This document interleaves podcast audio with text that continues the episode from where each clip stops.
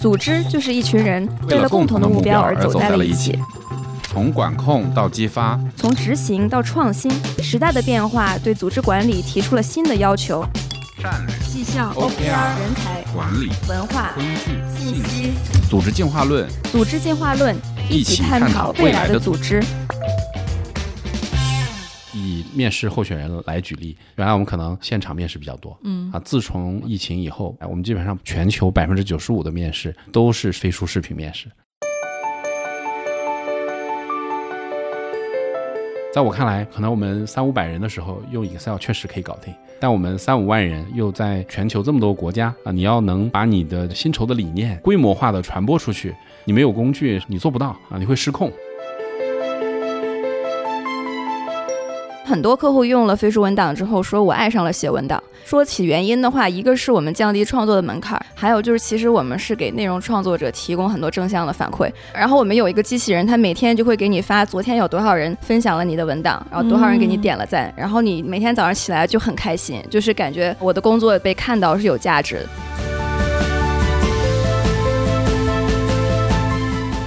针对于关键的客户，我们还会专门建一个大客户的群。这个客户他只要一填，就会同步到这个群里面，而且我们查这个客户的信息也非常方便。我只要把企业的名字输进去，他就能把所有的拜访记录全部手机。上就可以，对就能查不需要坐在电脑前。这个这个对于我们来说，这个信息的太方便对了。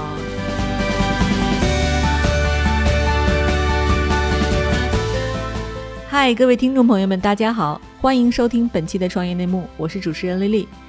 这是一档由 GGV 纪元资本发起的访谈节目，旨在为中国的听众提供更具专业视角的创业话题沙龙。我们深信，听故事是人类的古老本能，也将在每一期节目中尽可能的帮助嘉宾讲出他们最精彩的故事，讲出他们的创业内幕。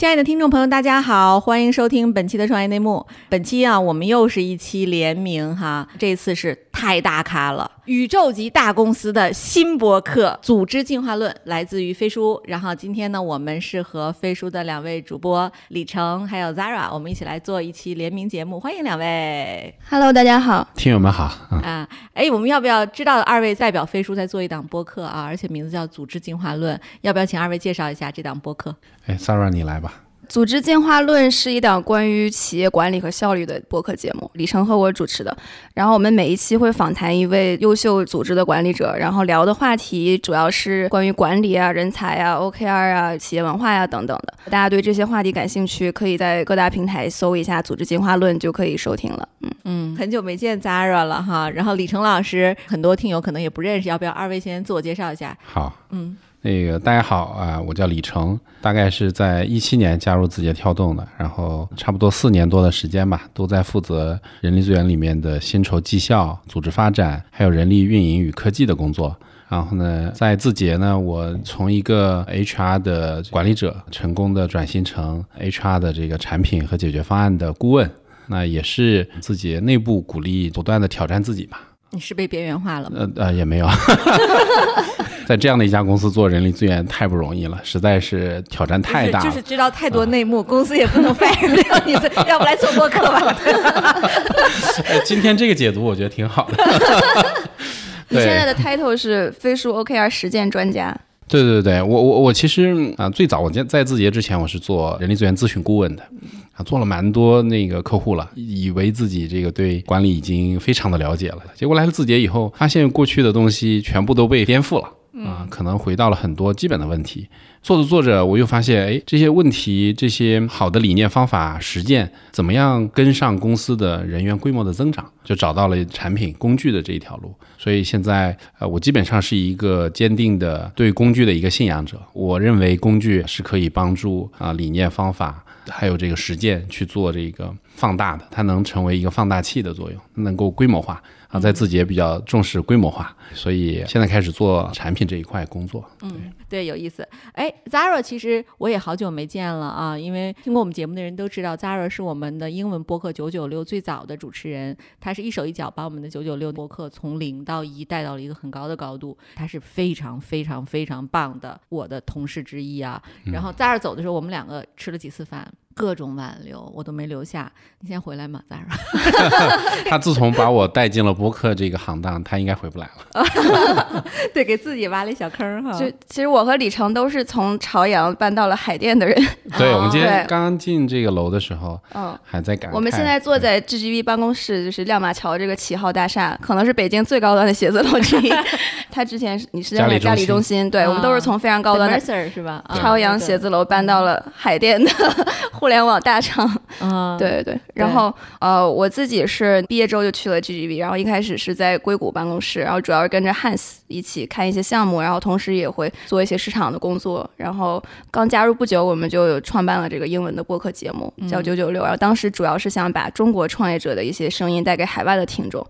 然后做了一年多之后，我就搬到了 GGV 的北京办公室，然后也开始跟 Lily 有更多的合作。然后就两年前吧，然后加入了字节跳动，加入现在两年以来一直是在飞书的业务。然后我现在是负责飞书的产品市场这一块儿，对。嗯，对，因为其实李老师您作为薪酬福利的专家哈，就是也是字节的这个薪酬福利的设计师之一。嗯就是我想问一下，就是咱们字节是怎么用薪酬福利来激励同事的？嗯其实媒体上已已经有一些报道了。我我们基本上把薪酬福利看成四个方面吧，就是短期回报、长期回报。然后至于说我们怎么样去落到我们的具体的人力资源管理机制上，我觉得这是考验我们去这个设计。设计完了以后，去看我们业务管理者、看员工、看候选人的反馈，再去做调整。所以基本上我们是把 HR 也当做一个产品在设计和迭代的。那具体来说，比如说薪酬，我们会非常重视外部视角，到底它在市场上竞争力是怎么样的？因为你不可避免的在候选人那儿会遇到人才竞争的一个一个问题。那，这样我们做一个 case study 吧。比如今天我是一个应聘的，然后呢，我要应一个很高 level 的职位，比如说某个总监吧。嗯啊，然后我就跟你说，我说，哎，我这个职位某公司已经给我开了一个很高的 offer，比字节还要高百分之十。嗯，就是你怎么说服我要留在字节？他也是个大公司，他也给我配股票。嗯好问题，那个可以具体聊一聊。如如果是从我们这个薪酬设计者的角度啊，待会儿也可以从 HR 招招聘的角度。如果从我们薪酬设计的角度，我们肯定会跟我们的这个招聘同事去探讨几个原则。嗯，首先第一个，我们要看我们这个职位这个候选人的级别定的怎么样，因为我们一般会由这个业务部门去定级嘛。啊，他的他这个职位定完级，他那个薪酬就在一个 range 里，对对对他不能超这个 range 是吧？呃，对，正常的原则下是不要超这个 range，嗯啊，这个 range 代表了市场，呃就是合理的这个呃范围啊，既有竞争力又有合理性，啊、还可以再上升的空间，吧？对对对，但是假如说你这个 case 啊，如果我们要跟这个竞争对手去 battle，那我们就可能会超出这个 range。这个时候我们就会有几个原则，比如说第一个原则，哎，这个职位上的候选人是不是急缺的？我们是不是可以再有更多的时间去找，嗯啊、更合适的人，嗯啊，或者说性价比更好的人？这是第一个原则。第二个原则就是这个候选人他除了正常的这个业务能力之外，他有没有特殊的能力啊，值得我们议价的？可能未来他会在其他的方面给到我们公司的这个组织来说有一些这个额外的收益，对，这个也是我们会考虑的。然后我觉得最根本的是，我们对于这一个 case 来说，我们对于候选人到底有多么的急迫，对，有多么急缺，这个是我们最关注的原则之一吧。那当然，如果是从招聘的同事的角度，他可能会去看，哎，业务在这个啊发展过程中，这样的人是不是稀缺的？是不是我错过了这一个候选人，我就没有其他的候选人了？对，综上这些原则会成为我们去决定这个 case 要不要跟的问题，就要不要再竞争下去的一个判断的原则吧。嗯，对，哎，很有道理。嗯哎，我想问问，就是因为我不是做 HR 的啊，很多朋友都跟我一样，对这个 HR 就觉得又神秘又敬畏。嗯这个 HR 它这个里边，比如说像您刚才说这个招聘的这个负责人嗯和薪酬专家，他的工作区别，薪酬专家通常直接会对这个候选人吗？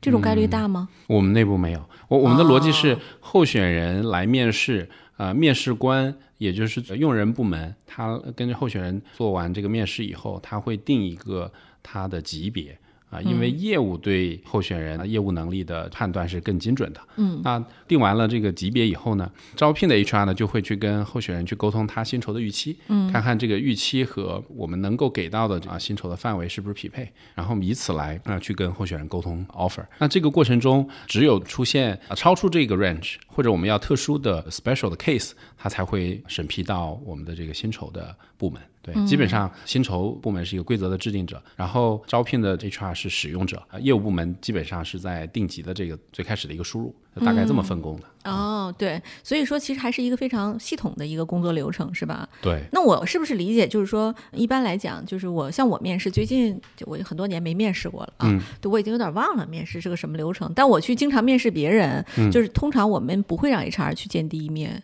我不知道字节是不是这样，就是我们就直接我见，或者是我们的这个相关业务负责人去见，这样的话我觉得效率更高。HR 只是负责帮我把人约过来，大公司通常他会有一轮是说我 HR 先审一下，那字节是这样的流程吗？我们目前是啊，你刚刚提到的是一样的，就是我们业务会啊进行前面的两到三次啊，嗯甚至四四次，然后 HR 做最后一次面试。对，HR 只是负责调查一些基本情况，然后托底，对吧？确保安全这一部分。对，但我确实也见过蛮多的这个比较知名的公司，它是 HR 先进行第一轮的面试嗯啊，掌握候选人的这个更详细的一个情况。这个我觉得可以根据我们招聘同事对于岗位和业务的理解的这个能力，如果理解比较强，你可以做第一轮面试，嗯啊，而且也能这个比较好的帮助业务做第一轮的这个这个初筛嘛，嗯。但现在比较高科技了，可以有 AI 来做初筛，对，哦当然这个技术水平还有待提高。明白，对对对特别有趣哈。我刚才为什么问您嗯这个薪酬这个情况哈？其实这个跟我想的和判断可能不太一样，因为我没有在这家公司直接操盘他们的这个人才的事情，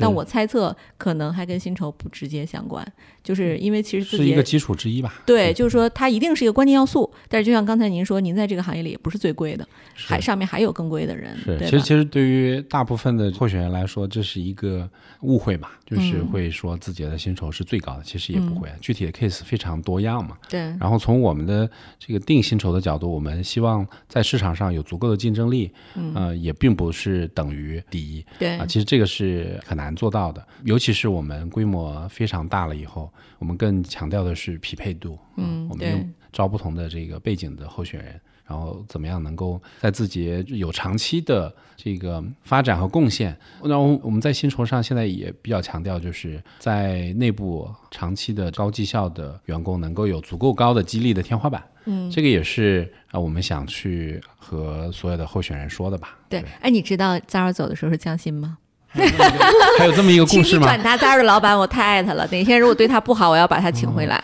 就是他是降薪去的，因为我们当时给了 Zara，就是应该是同龄人里最好的薪水之一了哈。然后那个那那你分享一下为什么要降薪去啊？跟优秀的人做有挑战的事儿。对他很想做产品哦啦，就是那而且他当时跟我讲，就是他觉得飞书是他用过最好的产品，他非常非常适合做这个工作。对，by the way，就说回来，就刚才我们讲，其实薪酬只是人激励人的一种标准，当然我们还要有更更复杂，我们把期权也绑进来。对，就是可能上市公司就是股票这一块儿呢，它的流动性可能是比期权要好一些，但是呢，它其实也是整个 package 的一部分。是那除了这部分，就是我们叫现金加期权、股票部分之外，就是您觉得字节在激励人上有哪些特殊的地方？嗯，我我觉得过去这四年，我自己个人感受啊，比较明确的有激励的效果的东西就是机会。嗯，就在内部啊，年轻人也好，我们有经验的同事也好，他都拥有过去在他之前公司不曾拥有过的机会。嗯啊，因为业务增长的非常快，呃，我觉得我们有一个招聘的一个原则，叫看资质，不光看资历。就是我们不是说你在其他地方已经验证了你在这件事情做得很好，你再把那个事情重复在自己的条目再做一遍，这件事情对于很多候选人来说是没有吸引力的。就是对于真正很优秀的人来说，他们其实是想探索新的领域，然后去找一些新的机会去提升自己，而不仅仅是重复以前做过的事情。对，所以所以说说回来，这个机会我是觉得呃是前所未有的。是啊，对，我认识的好几个优秀年轻人，就咱们 Fellows 有好几位也都去了字节。我们就是 VC，当然是个非常独特的序列，就是它、就是我一直讲说 VC 是个 super cell 结构嘛，所以对年轻人来讲，它的那种挑战性可能会更多元。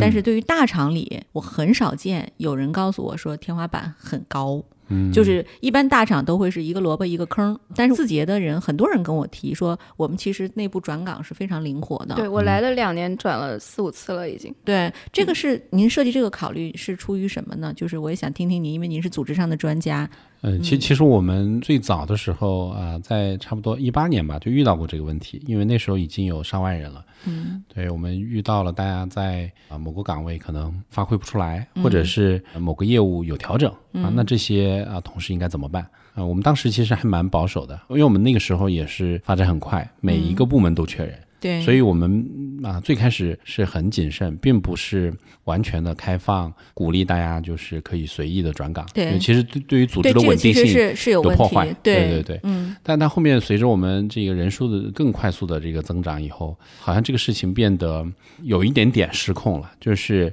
确实太大了，然后大家的这个诉求啊。如果不能被满足，他可能就走了。对对，很难就是要完全控制住。实际上，大家也会去不同的业务里面看一看机会，然后去做一做沟通和交流。但是我们内部还是希望有序的流动啊。我们在这个机制上设计了一些流程啊，我们怎么样保证原有的业务能够交接好，然后能够顺利的转到这个新业务。对，不会让两个 team leader 之间有嫌隙，这其实还蛮考验管理技巧的。是对，是这个您是怎么做到的呢？是用工具还是用这个人？比如说像阿里就有一个 HRBP 嘛，嗯它其实是在做一个润滑剂。我知道字节其实是强工具的一个组织，嗯咱们是哪一种？就是人还是工具？其实，其实我们在内部流动的这个事情上，我们更多的还是呃机制和一部分工具吧。对，嗯机制我觉得比较重要一些，因为因为从呃我们的这个理念上来说，你在内部寻找机会也是重新找一份工作的这个流程，所以基本上我们把它当做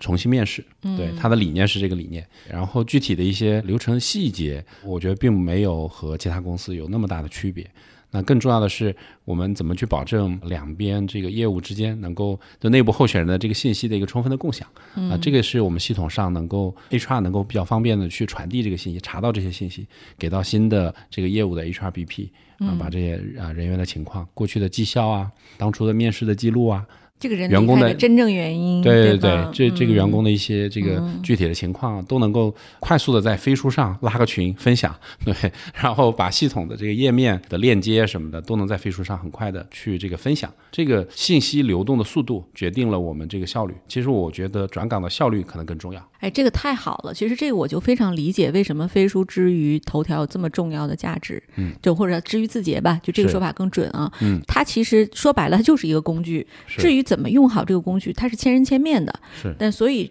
对于这个工具的使用的，就是为什么有了 OKR 专家这个职位啊，就极重要，就是嗯。它一定要充分的让使用者 get 到它的每一个功能点，是。它在内部真正有价值才可以。是，嗯，像像过去我们要呃转岗要走个流程，我们也有这样的一个 formal 的流程，嗯。就是这个员工要发起一个申请，让现在的 leader 同意他，嗯。啊，BP 也要同意，嗯。然后新的业务部门要进行面试，嗯，然后新的业务 leader 要同意，要审批嘛，然后新的这个业务的 BP 要同意，都要通过邮件或者是审批流去推动，但啊这样做事情效率就很低嘛。但是我们是很快就建一个群，可能没有这个员工本人啊，就是两边的 leader 和两边的 HR 建一个群，然后新的这个用人部门肯定是很着急的，嗯。啊，因为他希望这个员工能够尽快的来嘛，或者是尽快的推动嘛，嗯。所以他会在那个群里不断的 push 这个事情的进展。他其实是很快速的把两个呃用户连接起来了。我觉得这个是过去啊我们传统的组织里面审批流程很难解决的。大家审批流程嘛，就是先后顺序嘛，啊，你做了什么，我做什么，非常的 formal。嗯，大家其实并没有这个交流真正的。对 get 到到底在干啥。但是反过来，其实对文化呀、对组织的这种信任啊也是有很大的挑战或者是要求吧。嗯啊，那两边的业务 leader 怎么样去能够很好的沟通啊？包括 HR 在中间能够怎么样去透明的传递这些信息？这个其实对文化也是有哎呀太有。意义了。是，嗯，所以它确实是有很多很便捷的地方，谁用谁知道啦，这个东西。其其实其实做这个企业管理的这种软件或者产品，有一个过去啊没有被解决好的问题，是在于真正的用户或者决策者或者比较重要的一些管理者吧，他们并没有太多的机会去向这个产品提出反馈。对，基本上是 IT 或者 HR 或者是财务买了一个专业的软件回来，嗯，然后就在公司内部推广。那这个 CEO 也好，高管团队也好，他们可能就用啊，不管不管是 OA 审批还是什么，他觉得这个不方便的地方，他其实是没有一个及时的响应，因为这些软件的供应商，他其实离这些决策者又很远。啊，在字节的好处是管理团队就非常重视他们在工作中对于产品、对于工具的体验和要求。嗯啊，他能及时的反馈，他觉得哪里哪里不好啊，应该怎么怎么改。这个其实我们有这样的一个土壤，才能把这个东西做的啊比较便捷，体验比较好。嗯，我觉得这个是过去在软件市场并没有这样的一个非常近距离的。或者是高频太容易理解了。这个从产品逻辑上，如果我没有一个上万人的实践经验，常年在打磨这个产品，它是不可能就出一个优秀产品的。飞书是字节跳动旗下的一站式企业协作平台，整合即时沟通、日历、视频会议、云文档、云盘、OKR、开放平台等功能于一体。飞书 OKR 是飞书上的一款目标管理工具，帮助组织聚焦目标，实现战略落地。我们也有来自字节跳动的实践专家，手把手帮你的组织落地 OKR。感兴趣使用的朋友，请访问 OKR 点飞书点 cn。已经在使用飞书的朋友，可以直接在飞书工作台搜索飞书 OKR 应用，就可以免费试用哦。另外，如果你喜欢这档节目，并想和我们深度交流，欢迎加入我们听友群。请添加我们的小助手为微信好友，并备注你的姓名和公司。小助手的微信号是飞书 OKR 的全拼。之前我也访谈过谢欣，就还是那个我跟 Zara 还记嗯得是去年吧，我们疫情期间跟谢欣做了一次访谈，然后谢欣就说我们为什么做飞书，就是没有合适的工具，嗯，我们自己有太多的管理上的痛点。是然后我们发现，我们与其外面采购买不到，我自己研发吧。是，然后这个团队越做越大，我们发现它从一个内部支持部门衍生出了一个真的很好用的产品是啊。事实也是证明，目前最好用的真的就是飞书，嗯就是其他的工具很多解决不了。嗯这个就细到那种细枝末节的需求，都嗯都没有办法满足啊。嗯对，特别好。对，哎，我就想这个问问您啊，因为您的播客名字就叫《组织进化论》嘛，嗯就是您觉得这几年飞书的组织和字节的组织在进化成什么样子了？过去什么样，现在什么样？未来您觉得它会进化成什么样？我想听听二位分别的想法。其实这个挺难说的这个话题，我觉得每一个组织它都在这个它特定的一个阶段，字节呢刚好在一个高速成长的阶段，这个组织本身它有非常强的进化的动力，就来自于它业务的增长。我觉得这个是我们比较好的一个阶段。嗯，对。然后我们更期待的是越来越多的这个公司，不管它处于企业的什么样的一个阶段，它都能够穿越周期，能够再打造一个基业长青的一个组织，然后这个组织不断的去进化。然后匹配业务的这个需要，我觉得这个是我们比较期待的。那我们其实也还在这个过程中。那像飞书最开始就是一个内部的呃这个系统软件的一个部门，包括里面的 HR 的这个产品，也都是内部支持内部的。那在我看来，嗯、在伴随着这个字节业务高速增长的这个过程中，如果从组织进化这个角度，我们基本上把这个组织搬到了线上。啊，尤其是疫情爆发以后，我们所有的工作百分之九十都在这个线上。就举以这个面试候选人来举例，原来我们可能现场面试比较多，嗯啊，自从呃疫情以后到现在，我们基本上全球百分之九十五的面试都是飞书视频面试。哎，这特别吊诡。比如说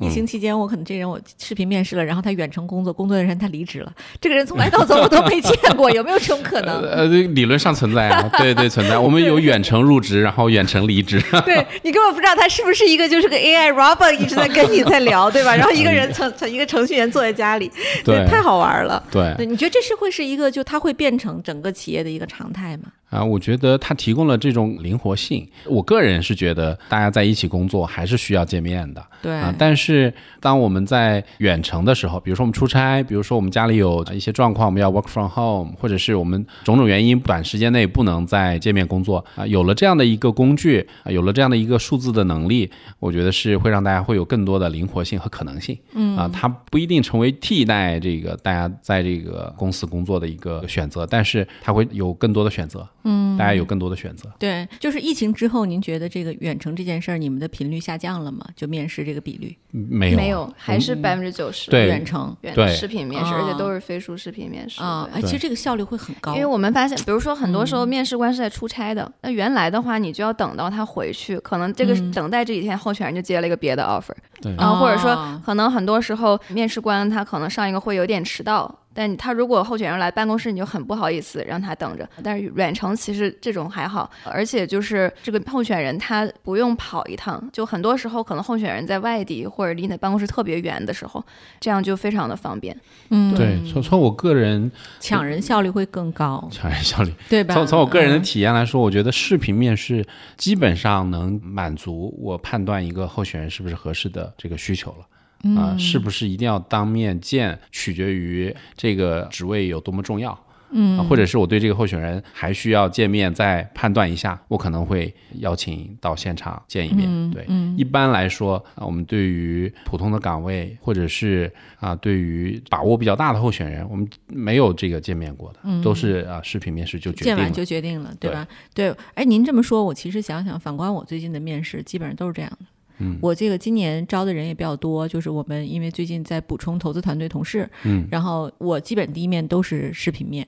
然后视频面完之后，我觉得哎还不错，然后线下我再见他吃个饭。有时候视频我就觉得很多我就觉得不太好的地方，我就直接不浪费时间了。嗯啊，这个确实是对于比如说像超过万人的公司效率一定是非常高。是对，而而且基本上在第一轮面试的效度上应该是比较高的。对，所以他在面试的时候，这个整个 HR 就已经他可以第三方介入吗？是还是就可以去 track 整个的结果？嗯，我我们有几种形式啊、嗯最简单的方式就是啊、我们想加速这个面试流程，会 HR 和业务一起和候选人沟通，我们会对跟候选人一轮面完，对对提前沟通好，我们今天有两位面试官。嗯，如果是正常的这种这个背靠背一一轮啊、接一轮的面试，我们基本上会把呃面试的过程中对候选人的观察。啊，候选人的判断写在我们的这个招聘系统里面，嗯，然后呃，等到我们下一个面试官，不管他是业务 leader 还是 HR，他都能看到前面面试官啊留下的这个笔记，嗯，那这些记录其实是非常好的一个信息的传递，嗯，对，这个其实是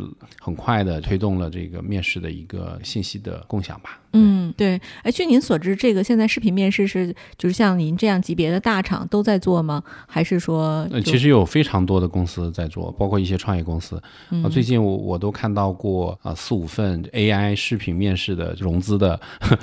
融资的这个呃 PowerPoint，对对对。对，其实其实应该应该很火。我们之前看到的这个行业的趋势是做第一轮的初筛，或者是做蓝领职业的面试，视频和 AI 可以解决了。哎，既然您是搞薪酬福利这一块儿的，我就想问问嗯您，就是飞书这个工具，它对薪酬福利这项工作有什么具体的帮助吗？其实飞书是一个我们整个的一个 to B 企业服务软件的大品牌嘛，其实这里面我们也有 HR 的模块。但如果单纯从飞书本身的这个角度来说，我觉得它其实像我们的一个信息流转的载体。比如说过去最早我一七年来字节刚来没多久就开始让我批 offer 了，我我其实有一点这个惶恐，我我也不了解这个市场的情况，嗯，然后我就在邮件里批，那时候用的 Gmail，在邮件里批，刚好呢，我我因为加入字节之前我就已经安排了一个出国游，很尴尬，就是我得有时差的这个情况下，我得登录邮件去查这个邮件都有哪些 offer 进来，因为 offer 是很急的，你是不好拖好几天的啊，这个 HR 和用人经理就会很急，你就要去查那个邮件批 offer，我就觉得非常痛苦。我说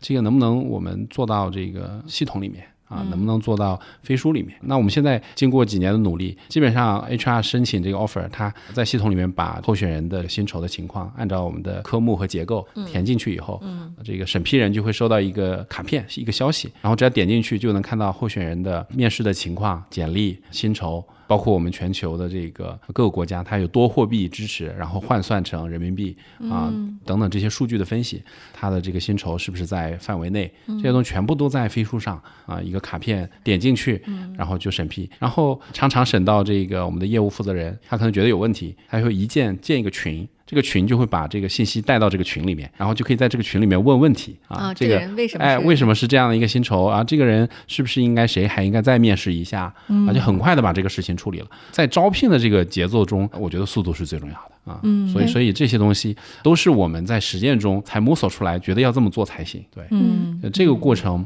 在我看来，对于薪酬 offer 这个事情，飞书就是极大的加速了。否则我们一般很少有公司业务的 leader 会经常去 HR 系统里面去查东西啊，可能都是会在 OA 里面或者在这个 IM 里面。对，这是啊薪酬的场景。那当然，我们还有做了其他的一些这个产品啊，具体来说，比如说绩效啊、调薪啊，都是做成了系统化的工具。对啊，在我看来，可能我们们三五百人的时候用 Excel 确实可以搞定。对啊对，但我们又在全球这么多国家啊，你要能把你的这个薪酬的理念、绩效的理念，还有你的这些规则规模化的传播出去，我们叫延伸出去。你没有工具，你做不到、啊，你会失控。对，哎，我还想从另一个角度回答一下，就是飞书怎么激发人？就是刚才说的是飞书怎么承载我们的薪酬福利啊等等，从工具层面。但是其实飞书本身，我觉得它也能激发人的工作动力和创造力和潜力。举两个功能的例子啊，第一个是飞书文档。呃，首先飞书文档它不是文档，就是它重新定义了文档这件事情，它不是一个在线的 Word，、它其实更像一个网页一样可互动，我们能插入非常丰富的元素，然后可以在线协同。然后很多客户用了飞书文档之后，说我爱上了写文档。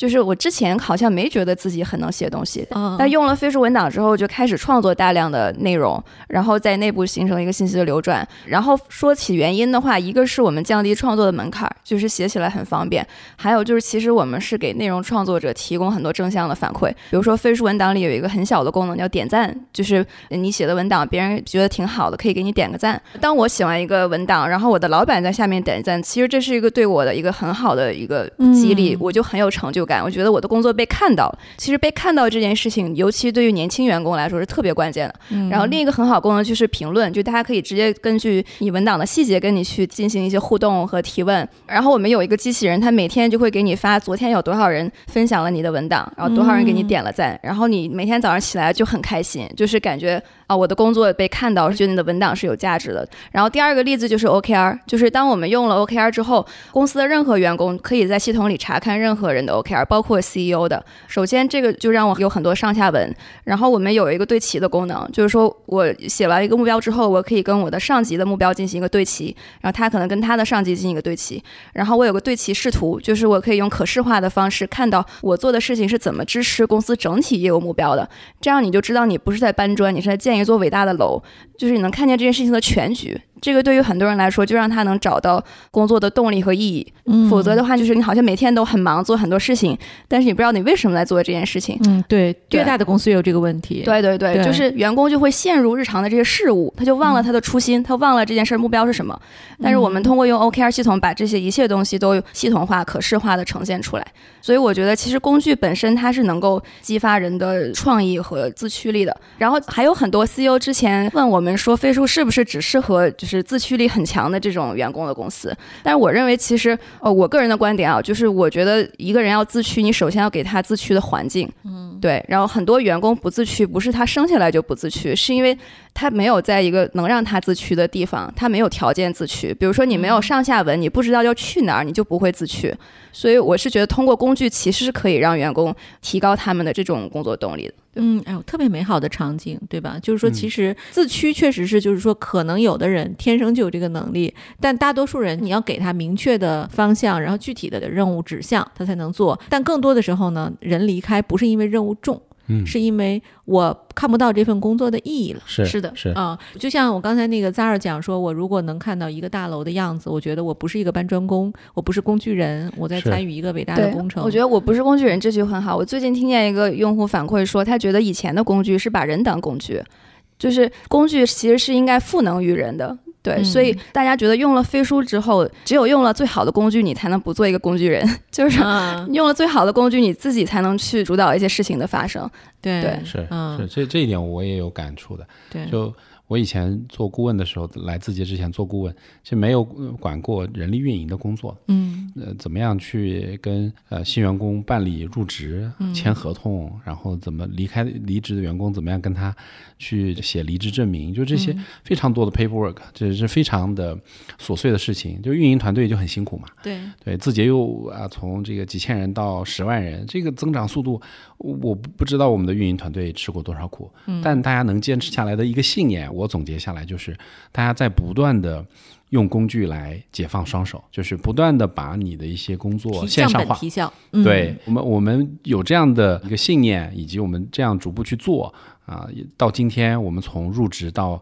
员工离开，整个的这个啊，员工在企业里面的这个生命周期吧，全部都是自动化的。没有一没有一个地方需要这个人工去干。对，就比如说我们有各种各样的服务台在飞书上，它有点类似于电商的客服一样。比如说你有一个关于休假的问题啊，或者一个你电脑坏了呀，哦，我想起来，你不用去线下找各种 IT 和 HR，直接在飞书里联系那个服务台，然后就会有机器人给你自动推问题。如果机器人没法解答，它会自动拉服务的人员进群解答。嗯但这样就是减少了大量的重复无效沟通。比如说，我们有很多这个 HR，他以前可能要大量的回答政策方面的问题，重复回答，每天都有人来问，对，怎么报销就是？标准问题。啊对，这些我们都把它做成知识库，然后用服务台的形式自动推送给大家，让 HR 去做更有意义的事情，而不是回答重复问题。也可见，就是字节的人都非常聪明哈。哎，我们问一个就是跟 case 有关的，可能相当多的听友都比较感兴趣。嗯，就是因为我们知道 GGV 很多被投企业都是飞书的用户了，嗯比如说我们大的像小米啊、Keep 呀、美菜呀，对吧？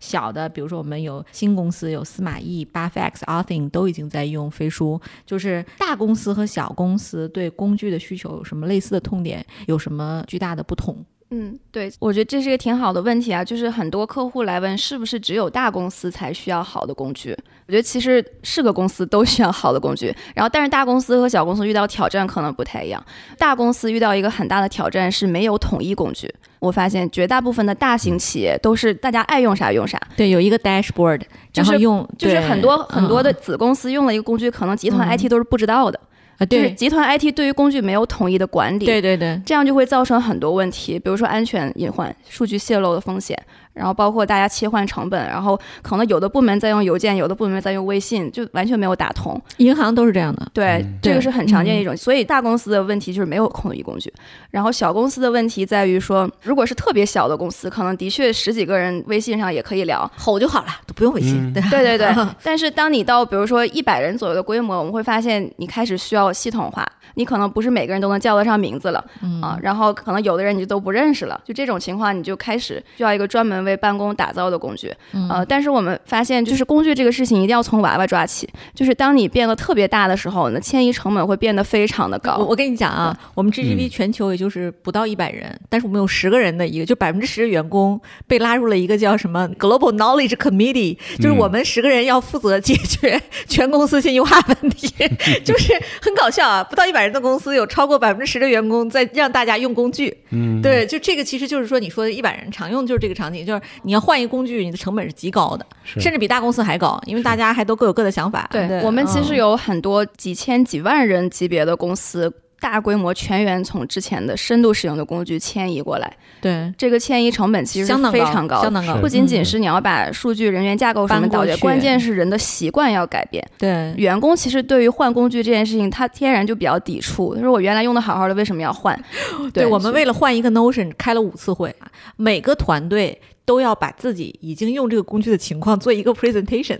哇，强大的 peer pressure，你知道吧？就开会前一个月，我们那个 Global Knowledge Committee 那个人就跟我讲，就负责亚洲那个人就跟我说：“嗯丽丽，你你要展示你那盘儿。”啊，你要给大家看啊！我告诉你，那个谁谁谁他已经做成那样了，你赶紧往里贴数据。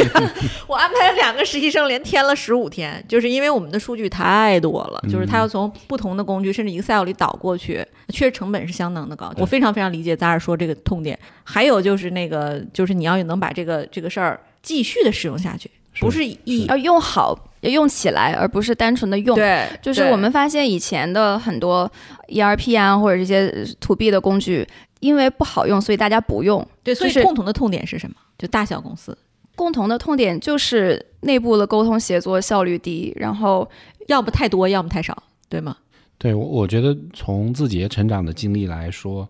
在字节比较小的时候，比较重视信息的积累和沉淀。有一个比较好的工具，能够把你过去所有的组织管理业务的信息都沉淀下来。啊那将来你复盘在做回溯的时候，其实是有一个很好的基础的。这个组织的积淀在那个地方，我觉得这个是大部分相对小一点的公司没有意识到的问题。他觉得现在百十来人能管得过来，啊、效率也还 OK。他觉得有没有工具都可。一旦是时间比较长，或者是快速增长的过程中，你就会发现，哎，以前的东西都找不到了。嗯，或者是是因为人员的这个离开，这个东西都就消失了。这个其实在我看来是呃蛮可惜的。然后对于大公司来说，可能信息的交换、这种协作的效率，大家的这种常说的叫一体化的一致的体验，嗯、呃，大家可能做不到。啊，可能我不了解你的呃运作的方式。对，对对。你不了解我，然后你用的那个工具我不会用，我用的工具你不会用啊。大家在开一个会的时候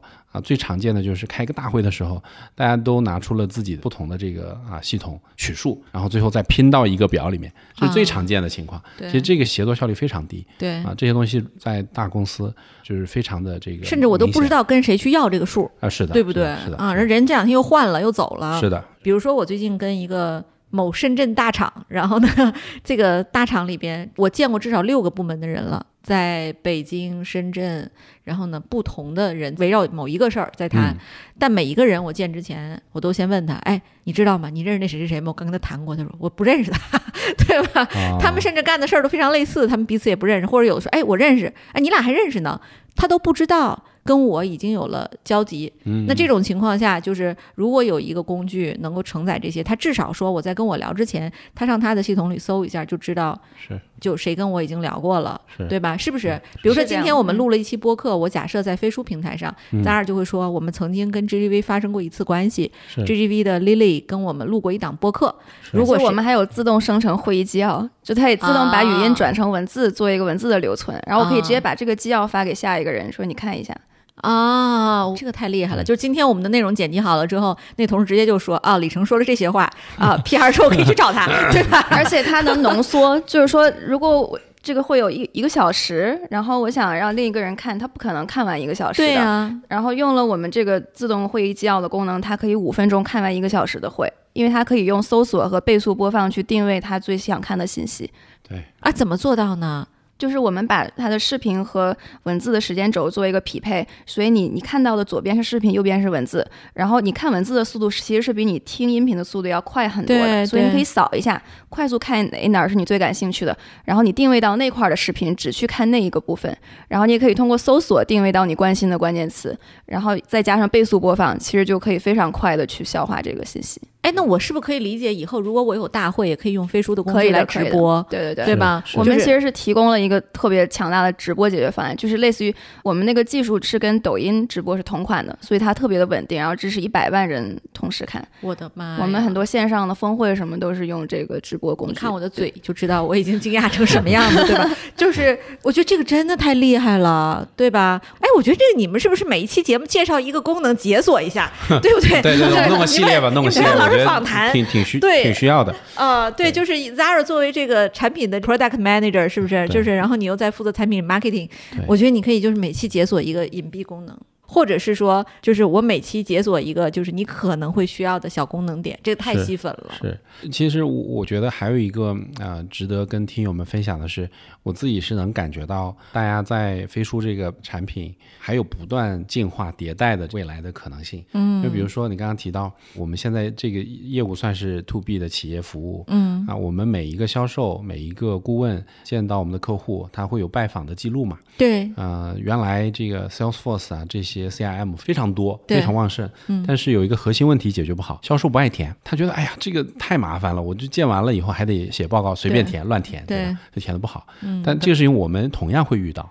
啊，我们的销售的同事也也会觉得写这个东西很麻烦。但我们用了一个什么方式呢？我们用了一个围观的方式，我们会建一个群啊，这个群里面都是我们我们这个业务的 leader。嗯啊，销售的负责人、产品的负责人啊，谢鑫他们都在里面。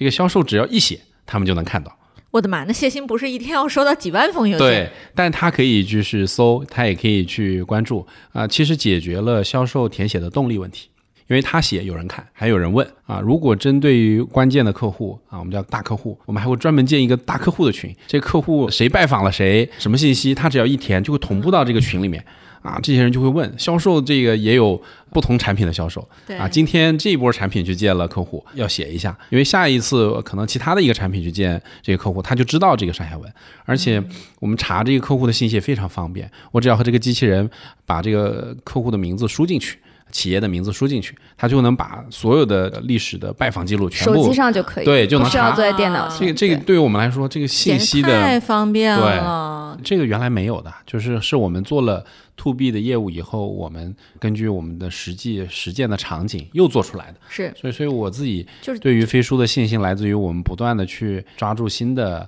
场景，解决客户的新的一些新的问问题我们不断的去迭代产品，这个我觉得是很重要的。对，这个其实什么呢？就是主要源于字节本身在用，嗯，就是字节本身是它最大的用户，是。然后自己每天发生的这些行为都会同步反馈到飞书，飞书会不断的去修正它的每一个这个需求，对吧？是，未来就是客户也会给我们输入嘛。对，而且我想，如果我在写一个什么东西，然后写完之后，如果我是个销售的话，如果我老板点一个赞，那种心情是不一样，觉得就是就是刚才说的被看到的这种对这渴望。种价值。嗯。对，今天其实我们解锁了很多飞书的隐藏技能，是。我也想问问二位啊，就是说，因为已经有了飞书这样强大的工具啊，然后呢，自己你们觉得它未来的组织会进化到什么样子上去，对应你们的这个播客的主题？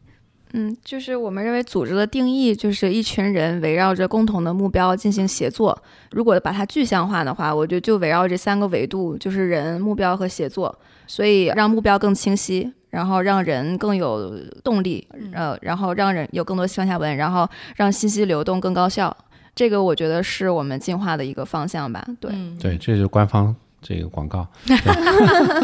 对对，其其其实我我我之前也想过类似的问题，就是未来不光是字节，我觉得未来这么多个公司、这么多企业，他们会走向什么样的一个形态？呃，我我自己看到一个大趋势是，不管哪个行业，多多少少都开始越来越智能了，就是 AI 的。啊，还有机械自动化的这些能力是越来越强了。我觉得未来人只真的只需要动脑子，对，那动脑子的这个事情，怎么样去让这个组织里面大家的这种智慧能够产生价值？我觉得是这个组织就未来的这个组织要解决的啊、那可能激发的东西、激发的环境，这种土壤就更重要，这种文化就更重要。对，对，那工业时代可能有一一两个这个工厂的负责人，他能想清楚怎么运营，剩下的人就干活就完事儿了。嗯，呃那种控制的啊时代，就是慢慢的转向需要激发的这个啊时代。那这种变化，我觉得是未来组织要去解决的。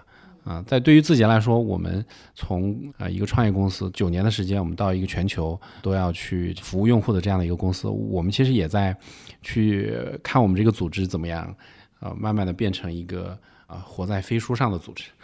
怎么样就是一个数全数字在线的一个组织。真数字化。对对，而且就是把全部的全员的 knowledge 都搬到一个网上的云上的一个组织，对吧？是是公司来讲非常伟大的一个遗产，也就是如果我我这个公司可以做一百年，那一百年之后人们可以去看一百年前我们的那些故事，是，对吧？是啊、不用依靠人去讲述了，它本身就是一部很好的纪录片。对，而且我们现在看到越来越多九零后、零零后进入职场之后，其实大家对于传统的那种很管控的管理方法是非常反感的。就是大家经常抱怨说年轻员工不好管嘛，嗯，其实年轻员工就不应该用管的方式，而是我觉得更多是激发，就是激发大家对这件事情的认同感，然后激发他们的创造力和潜力。对对，各位亲爱的小伙伴，你知道吗？除了创业内幕之外，我们还出品了一档英文播客《Evolving for the Next Billion》，由 GGV 纪元资本的管理合伙人童世豪和市场经理 Rita 杨主持。如果你对东南亚、印度、美国等海外市场感兴趣，欢迎收听来自当地头部创业公司 GVC 的声音。收听及订阅，您可以在我们节目顶端找到 GGV 的小馆，点击进入就能看到我们出品的这档节目了。欢迎喜欢收听英文播客的小伙伴点击订阅哟。就是李总，您看，就是像字节这么大的一家公司里，嗯就是年轻人是你们非常重要的力量。我知道啊，嗯有很多很多的，就是现在应该是有零零后。您觉得他和这个您之前多年管理的这些，可能像八零后、七零后，或者是说九零初的这些人来讲，嗯有什么巨大的区别？他们对于工作是怎么理解？对组织怎么理解？嗯我我觉得其实还是有不同啊、背景的年轻人，就大家的诉求还是有不同的这个诉求的。有的人对对现金有要求，有的人对职场有要求，对对吧对，呃嗯，但总体上来说，几代人都有这个时代的大的这个时代的环境给他们呃非常多的这个影响吧。嗯啊，对于呃九零后、零零后，他们可能更希望的是怎么样在这个组织里面找到啊、自己的价值啊、怎么嗯去实现啊、他感兴趣的事情。我觉得他的选择权也越来越大了。呃，这这个中国的经济比较好，家里的条件比较好，他在物质方面的追求会相对减弱，嗯，所以他在自己的这个精神层面、这个个人成长层面啊，自己感兴趣的事情上面就有更多的选择权。我觉得这个是呃，这个特别美好的一个变化。嗯，对对对，其实这些变化，我我想在欧美的这些国家应该是有类似的这样的一个经历的。对，无非就是说，中国可能会在更短的时间内做实现了这个变化对对对是。那会不会就是说，他们其实对于在公司的这种价值感会要求更高？对我觉得以前的话，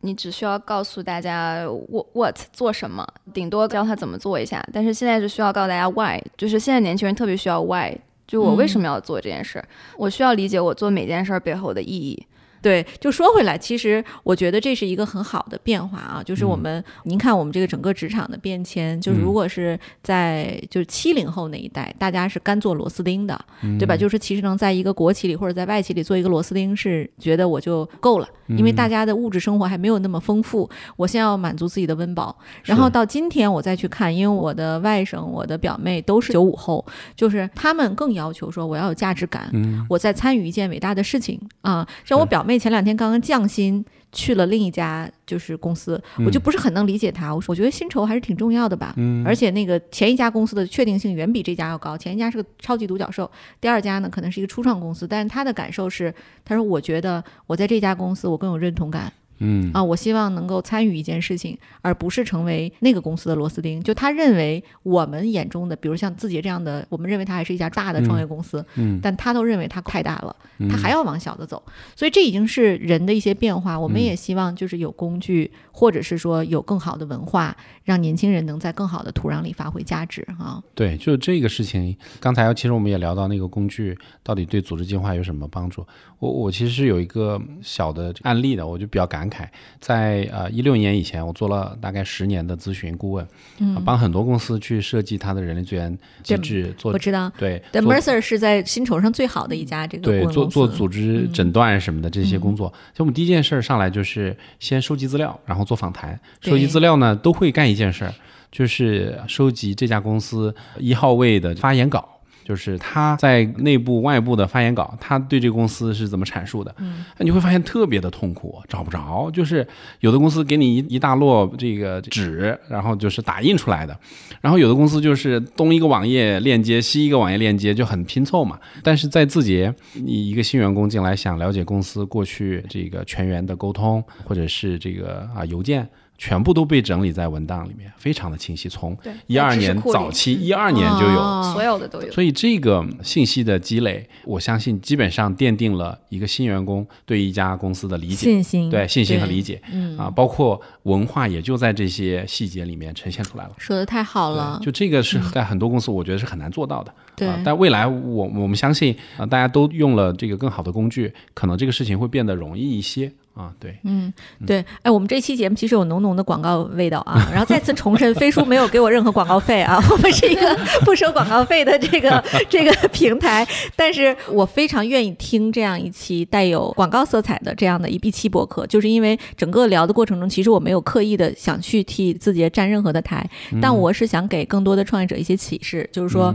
作为一家伟大的公司，它从零到一就非常重视企业文化、知识积累这件事情无比的重要。是就是工具在这中间扮演的角色也更加重要。希望大家都能够意识到哈，就是你看，就是说一二年开始那个资料就有，那是说明从一二年开始，整个 founding team 就已经确定了我们要用这种方法来打造组织文化。这个其实奠定了今天字节整个在江湖上的这个地位和成就，对，非常难得。对，好，我们这个节目最后要不要送一点福利？鉴于头条是大公司啊，对，我们要咔一下油，然后给听友争取更多的福利。要不 Zara 和李成老师，你们二位看看看有什么可以分享给大家？呃，我我想，既然是来 GGV 主场录这么有趣的一个节目，又认识了 Lily，我我其实蛮愿意和我们这个听友朋友们做更多的交流和分享的。嗯啊、那到时候我们看怎么样选一部分的这个啊听友到你们的企业里给你们分享啊我们的管理实践，我们的一些这个方法，好然后。做一次交流。好，那我们要不然就选出最多两家吧，因为其实李老师时间非常难约啊，他是大咖，我都约不到他，对我一定要去蹭课。如果是北京的话，好啊，Zara 这边呢？呃，我们就飞书有一些周边礼品，包括大家可能用过飞书，知道我们有非常可爱的表情包，对我们有表情包盲盒，嗯然后还有飞书的一些行李牌，还有一些就是这个飞书的文化周边，对，嗯然后也可以送给这个咱们幸运听众。好呀，那我们就要不然 Zara 去我们的那个小宇宙下面，本期节目下面去翻牌子吧。好，哎呀，特别有趣的一期哈，然后有礼品有干货哈，也感谢二位，然后能给机会我们和飞书的组织进化论一起做一期联名，然后也欢迎大家去收听。组织进化论在各大播客平台都可以订阅到，然后也听到更多关于李晨和 Zara 的精彩分享。好，本期就到此结束啦，好，拜拜，谢谢，拜拜，拜拜。本期的组织进化论就到这里。组织进化论是一档飞书旗下专注于企业管理和效率的播客。如果你喜欢这档节目，欢迎转发给其他可能感兴趣的朋友。我们也期待你在节目下方精彩留言。如果大家想了解更多关于管理和组织的相关话题，可以关注微信公众号“飞书 OKR”。也可以访问我们的产品官网 OKR 点飞书点 CN。感谢大家的收听，我们下期期再见。